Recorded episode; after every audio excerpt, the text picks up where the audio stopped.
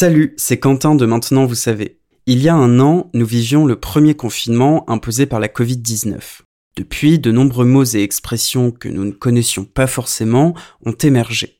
Tout au long de cette dernière année de crise sanitaire, l'équipe de Maintenant vous savez a décrypté pour vous ces nouveaux termes. De la distanciation sociale au passeport sanitaire en passant par la dette Covid, retour cette semaine sur sept mots qui font désormais partie de notre vocabulaire. Qu'est-ce qu'un couvre-feu? Merci d'avoir posé la question. Emmanuel Macron a annoncé le 14 octobre 2020 la mise en place d'un couvre-feu à partir du 17 octobre. En privant de sortie entre 21h et 6h du matin, les habitants de la région Île-de-France et de 8 métropoles, et ce pour au minimum 4 semaines. Et depuis le 24 octobre, le couvre-feu a été généralisé à 38 nouveaux départements et concerne désormais 46 millions de Français. Personne n'est venu présenter ces mesures devant l'Assemblée et on continue notre discussion comme si ne rien n'était, alors que là, il y a un choix de porter atteinte aux libertés publiques et aux libertés en général. La mesure est historiquement chargée, surtout lorsqu'elle est annoncée pour débuter en 17 octobre. Emmanuel Blanchard, professeur en sciences politiques spécialiste des polices et du maintien de l'ordre, précise. Il est évident qu'un couvre-feu qui démarre le 17 octobre pour des personnes qui ont des souvenirs ou une connaissance de la guerre d'indépendance algérienne renvoie au couvre-feu du 5 octobre 1961, qui est largement considéré comme le point de départ de ce qui nous a mené au massacre du 17 octobre 1961. Le massacre du 17 octobre 61, c'est quoi? À cinq mois de la fin de la guerre d'Algérie, le 17 octobre 1961, Paris a été le lieu d'un des plus grands massacres de masse de l'histoire contemporaine de l'Europe occidentale. Le 5 octobre 1961, en pleine guerre d'Algérie, la préfecture de police de Paris conseille aux travailleurs musulmans algériens de s'abstenir de circuler la nuit. Venus des bidonvilles de Nanterre et du 18e arrondissement de Paris, 30 000 manifestants se dirigent vers les Champs-Élysées.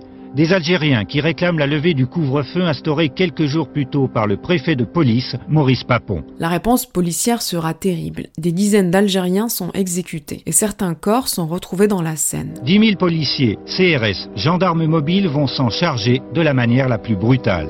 La répression tourne à l'hystérie meurtrière. Des manifestants sont tués par balles, d'autres jetés dans la Seine. Depuis cet événement, la France a connu de manière très exceptionnelle des couvre-feux. Dans certains quartiers populaires durant les émeutes de 2005, à La Réunion au début du mouvement des Gilets jaunes, et plus récemment dans certaines communes pendant le confinement. Et c'est quoi le sens historique ou étymologique du mot couvre-feu? Au Moyen Âge, dans des villes construites essentiellement en bois, il s'agissait tout simplement d'éviter le déclenchement des incendies en couvrant le feu des cheminées, des et des fours laissés sous surveillance par les habitants endormis. À l'heure où la nuit tombe, c'est l'une des cloches du beffroi de la ville à la tonalité spécifique qui sonne l'heure du couvre-feu. Mais plutôt que de les éteindre, les citadins préféraient enfermer la braise dans des chaudrons fermés d'un couvercle.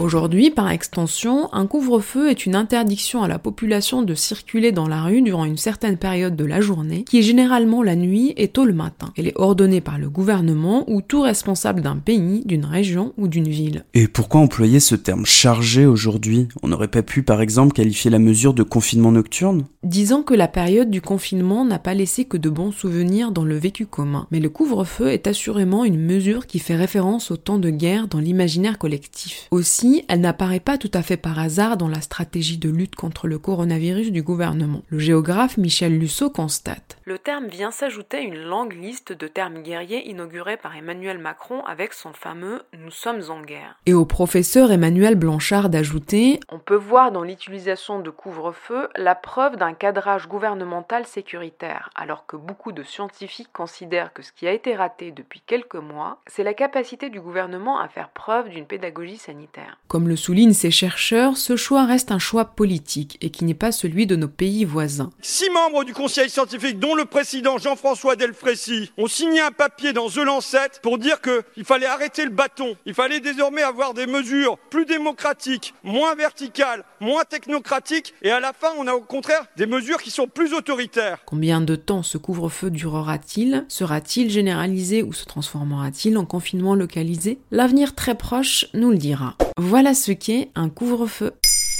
Maintenant, vous savez. En moins de 3 minutes, nous répondons à votre question. Que voulez-vous savoir? Posez vos questions en commentaire sur les plateformes audio et sur le compte Twitter de Bababam.